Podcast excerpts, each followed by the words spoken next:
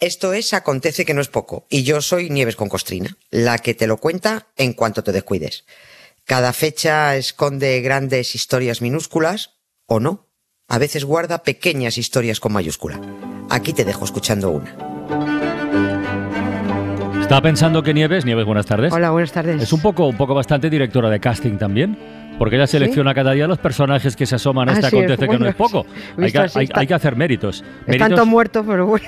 méritos o deméritos. Bueno, hoy de hecho nuestro paseo diario por la historia nos va a acercar a una figura muy muy destacada en la lista mundial de los grandes dictadores, de los peores, de los más sanguinarios.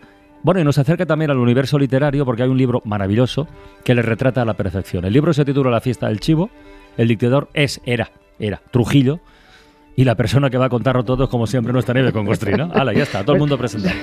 Yo no sé si alguien se acordará de este hombre, de, este Yo sí. sanguinario. Vamos, yo sí, yo, Sí, lo, vamos. yo lo recuerdo, lo, lo- lo recuerdo. Evidentemente no lo conocí porque era, era pequeña, pero, pero bueno, en fin, se llamaba Rafael Leonidas Trujillo. Fue un tirano, un asesino. Le llamaban el Chapitas a este, el ¿no? Chapita, le llamaban el Chapitas porque no hacía más que ponerse, le encantaba concederse medallas a, a sí mismo, ¿no? Hoy serían Sí, era el presidente que ensangrentó República Dominicana y que gobernó a golpe de machete y torturas durante 30 años. Todo lo malo, todo lo malo que se diga de este tipo de Trujillo es poco. Aquí en España, pues, eh, sin embargo, fue muy bien recibido por Franco, porque eran, muy, eran muy colegas, los dos simpatizaron con Hitler y también fue muy bien recibido cuando ya era cadáver, por supuesto. Porque cuando acabó la dictadura en República Dominicana y allí no lo querían ni muerto, pues ¿dónde podrían empadronarse Trujillo y su vergonzosa familia que fueran mejor acogidos que aquí, que en España? A lo que vamos es a que el 30 de mayo de 1961 al presidente dominicano Rafael Leonidas Trujillo lo cosieron a balazos entre 11 hombres. Iba en su coche a visitar a su amante, a una de sus eh, tropecientas amantes, cuando lo emboscaron y le metieron 60 balas en el cuerpo. Pero el tío todavía intentó huir pistola en mano, disparando como podía. Parecía Rasputín, que no había forma de matarlo. Al final a Trujillo lo remataron en la carretera, sobre el asfalto, la noche de aquel penúltimo día de mayo. Aquel tipo al que le, le gustaba mucho que le llamaran el jefe, eh, que provocó además un culto tremendo a su personalidad, que hasta cambió el nombre de la capital del país, porque en vez mm, Santo Domingo pasó a llamarse Ciudad Trujillo. Es increíble, ¿no? Y hasta en las iglesias los curas eh, les eh, recordaban a los asistentes al teatrillo dominical que Trujillo mandaba en la tierra y Dios en el cielo. Es una cosa. La iglesia, como siempre, otra Ya, vez del, lado de los malos, de los monstruos. Al día siguiente del asesinato de Trujillo, el mundo era un lugar mejor con un tirano menos. La ventana. En Ser Podcast. Rata inmunda, animal rastrero, escoria de la vida, adefesio mal hecho. Infrahumano, espectro del infierno, maldita sabandija, cuánto daño me has hecho. Alimaña, culebra ponzoñosa, desecho de la vida, te odio y te desprecio. Bueno, ya.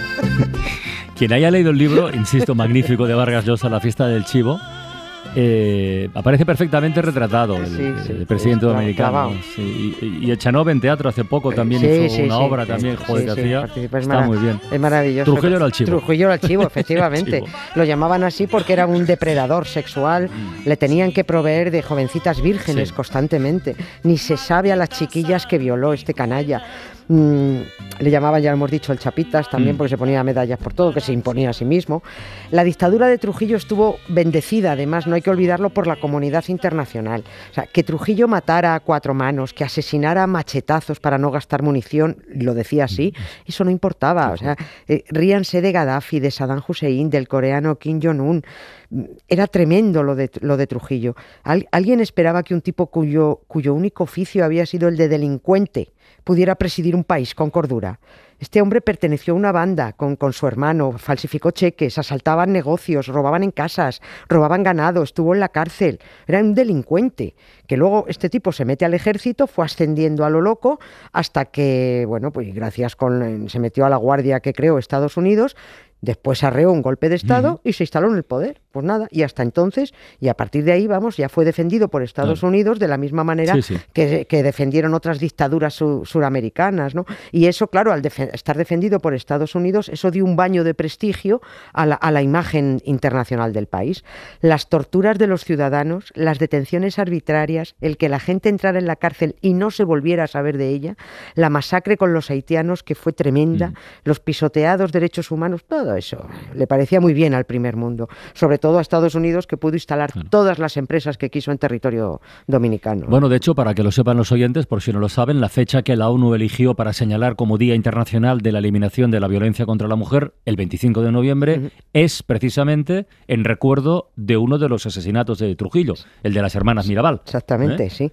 Y, otro de sus asesinatos así famosos, más mm, que más repercusión tuvieron, fue el del político y profesor español Jesús Galíndez. Eh, ahí está la novela de, mm. de Vázquez Montalbán, ¿no? A este hombre, a Galíndez, lo secuestraron en Nueva York y lo llevaron a República Dominicana para ejecutarlo. Y hasta hoy, ya está, desapareció. Lo de las hermanas Mirabal fue una fecha rara, la verdad, porque fue un asesinato político, no, un asesinato machista. Pero como los movimientos feministas suramericanos pillaron esa fecha para sus reivindicaciones, la ONU, eh, cuando tuvo que buscar una fecha, también la asumió. Fueron tres asesinatos políticos que han quedado para celebrar una reivindicación un poco más social. Las tres hermanas Mirabal, las presentamos, eran Patria, Minerva y María Teresa, eran firmes activistas junto con sus maridos contra el régimen del mm. perturbado Trujillo. Acabaron en prisión, eh, sus maridos por un lado y ellas por otro, y unas semanas después de salir, el 25 de noviembre de 1960, cuando volvían de visitar a sus maridos, que todavía mm. permanecían en la cárcel de Puerto Plata, la policía secreta de Trujillo las mató a palos a palos. La subieron a un coche después para que pareciera un accidente de tráfico. Se, supo de inmediato que no. Aquel asesinato de tres mujeres fue tan salvaje, tuvo tanta repercusión, que se enturbió un poquito la imagen internacional de, Trujillo. El crimen, precisamente el crimen de las hermanas Mirabal, dio, empujó un poco más a los activistas para irse ya con más, con más determinación a por el tirano y seis meses después lo acribillaron a balazos, aquel 30, de mayo. Y aquí Aquí, tras su muerte, empieza una loca historia más que merecida por otra parte, con el cadáver del chivo Rafael Leónidas Trujillo. Este canalla tenía preparada una monumental tumba desde años antes, como hacen todos los dictadores. Mm. Se construyó una espléndida iglesia, toda una iglesia en San, en San Cristóbal, cerca de Santo Domingo, para instalar dentro su mausoleo. Era una cripta exclusiva para toda la familia, pero solo pudo estar un rato. Hubo que sacarlo porque aquel cadáver iba a acabar en el estercolero de un momento a otro, cuando la dictadura ya tocó a su fin y la familia tuvo que salir por pies. La ventana. En Ser Podcast. ¡Oh! ¡Oh!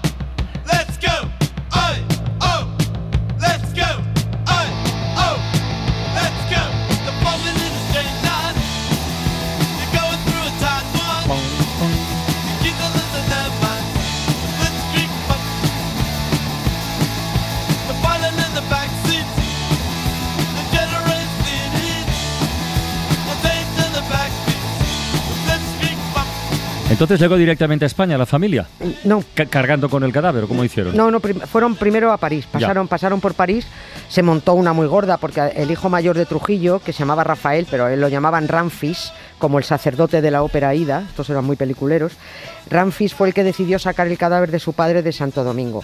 Lo embarcó en el lujoso yate de la familia, con destino al sur de Francia, pero a mitad de camino alguien alertó de que el féretro, además de los restos de Trujillo, llevaba un botín en lingotes de oro. El yate fue obligado a volver a República Dominicana. Se abrió el ataúd. Allí seguía Trujillo, pero el oro o lo habían sacado o nunca estuvo, no se sabe. Yo creo que ya lo habían sacado. Lo que sí llevaba la familia era una porrada de millones de dólares. Una salvajada.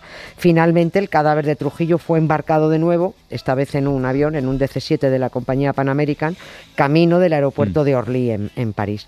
Eh, lo enterraron allí en, París, en el cementerio Père Lachaise, donde desentonaba bastante porque es el cementerio con más ilustres del mundo. En París no les hizo ni pizca de gracia tener a ese sanguinario allí enterrado.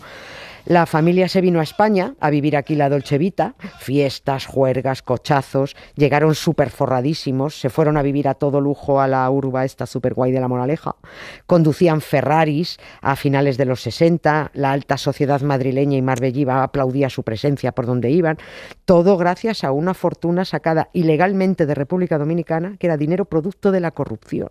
Bueno, pues no había semana en la que los Trujillo no salieran en el Ola, en las páginas de las fotitos del ABC, en el Lecturas, en el Semana, y los invitaban a fiestas y paseaban palmito.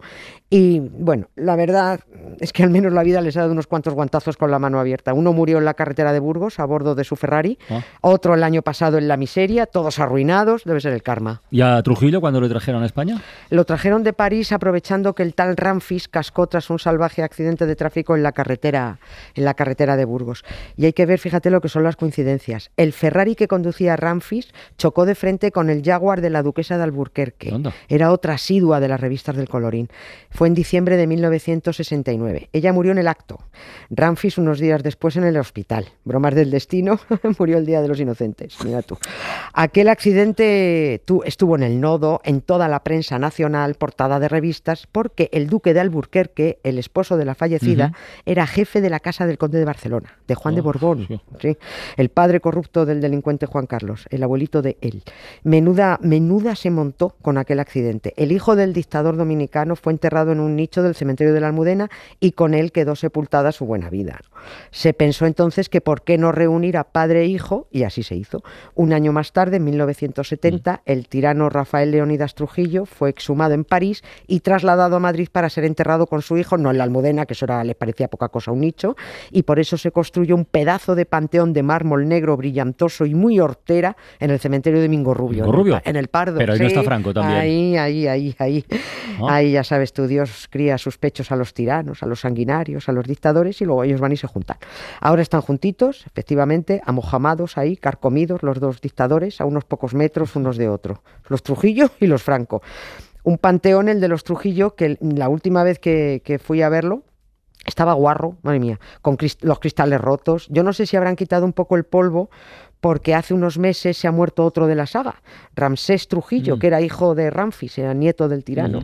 Mm, No sé si se ha- le han enterrado a este último que ha cascado con los otros dos, porque además la familia no se habla y están en la ruina. La única que queda viva por ahí es la, la nuera, Lita Trujillo, la famosa Lita Trujillo. ¿no? Yo la verdad me alegro de que hayan conocido un poco de infierno en la tierra, porque el otro no existe. Y la verdad es que es una pena que no exista para esta gente. Like my town with a little drop of poison. Nobody knows they're lining up to go insane. I'm all alone. I smoke my friends down to the filter. I feel much cleaner after it rains. And she left in the fall. That's a picture on the wall. She always had that little drop Hay que joderse con el chivo, ¿eh?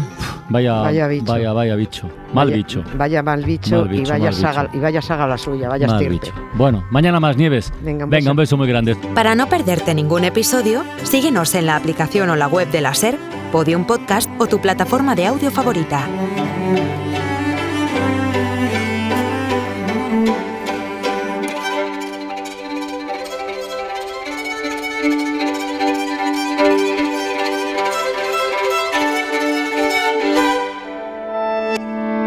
Cadena SER.